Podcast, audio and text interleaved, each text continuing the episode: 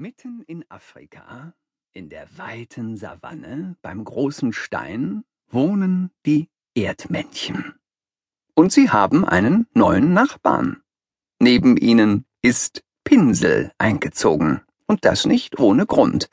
Schließlich sind das Pinselohrschwein und das Erdmännchen Tafiti die besten, um nicht zu sagen die dicksten Freunde. Deswegen graben sie auch einen Gang von Pinsels zu Hause zu Tafitis Höhle, damit sie sich immer besuchen können. Den ganzen Tag arbeiten sie schon daran. Nur noch ein bisschen größer, grunzt Pinsel. Kein Problem. Tafiti buddelt, was er buddeln kann. Und schon ist der Gang etwas breiter. Pinsel zieht den Bauch ein, doch er passt immer noch nicht so richtig hindurch. Lass uns mal eine Pause machen, schlägt er vor. Tafiti ist einverstanden. Und während Pinsel draußen die Hängematten aufhängt, holt er noch eine kleine Stärkung aus der Speisekammer. Vielmehr, er hätte sie gerne geholt, wenn Opapa ihn nicht dabei erwischt hätte. Unser Kuchen ist nur für uns Erdmännchen, ermahnt der streng. Aber Pinsel ist doch mein bester Freund, wirft Tafiti ein. Meinst du nicht, du solltest dir einen anderen besten Freund suchen? fragt Opapa vorsichtig. Niemals. Tafiti schüttelt energisch den Kopf. Warum auch? Opapa räuspert sich.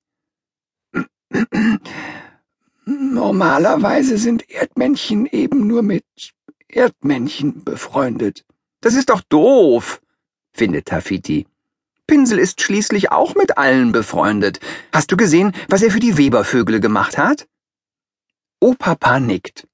Auf den Baum, auf dem die Vögel nisten, hat Pinsel eine Schlange gemalt. Eine lange, dicke Schlange, die sich um den Baumstamm windet, so als würde sie nach oben kriechen. Und die sieht so echt aus, dass keine andere Schlange mehr kommt, um die Vogelnester auszurauben.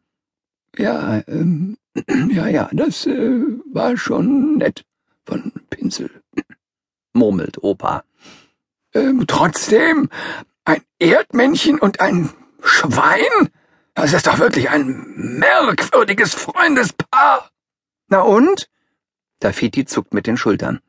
Pinsel und ich sind bis ans andere Ende der Welt gegangen. Da bleibt man für immer beste Freunde.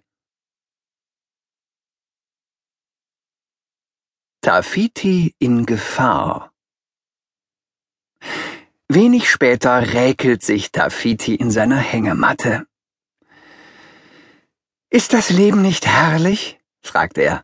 Ja, saustark, grunzt Pinsel. Er liegt direkt über seinem Freund in seiner eigenen gepunkteten Hängematte. Tafiti blinzelt in die Sonne und verfolgt mit den Augen einen bunten Schmetterling. Die Hängematten schaukeln sacht im Wind. Er seufzt glücklich. Erst seit Pinsel hier wohnt, kann er so gemütlich draußen liegen. Früher wäre das viel zu gefährlich gewesen. Mr. Gogo hätte sich auf ihn gestürzt, ihn mit seinen riesigen Krallen gegriffen und in die Luft gerissen. Aber wenn Pinsel seine große Hängematte zwischen den Bäumen aufhängt, kann Dafiti in seiner kleinen Hängematte direkt darunter liegen. So ist er vor Mr. Gogo geschützt. Ich glaub, ich male was. Schnaufend wälzt sich Pinsel aus seiner Hängematte. Malen ist seine große Leidenschaft. Ein paar Minuten später baut er seine Staffelei auf und mischt die Farben. Und was malst du heute? fragt Tafiti neugierig. Wie wär's mit dir in der Hängematte? meint das Schwein. Tafiti verschränkt die Arme hinter dem Kopf. Ganz wie du willst. Pinsel tunkt sein rechtes Ohr in die Farbe. Praktisch, wenn man seine Pinsel immer dabei hat. Er legt seinen Kopf schief, kneift die Augen etwas zusammen und schaut sich Tafiti noch einmal genau an. Dann schüttelt er den Kopf. Sag mal, kannst du dich nicht nach oben legen?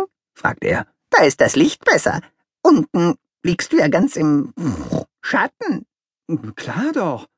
Schon klettert Tafiti in die große Hängematte. Pinsel legt den Kopf zur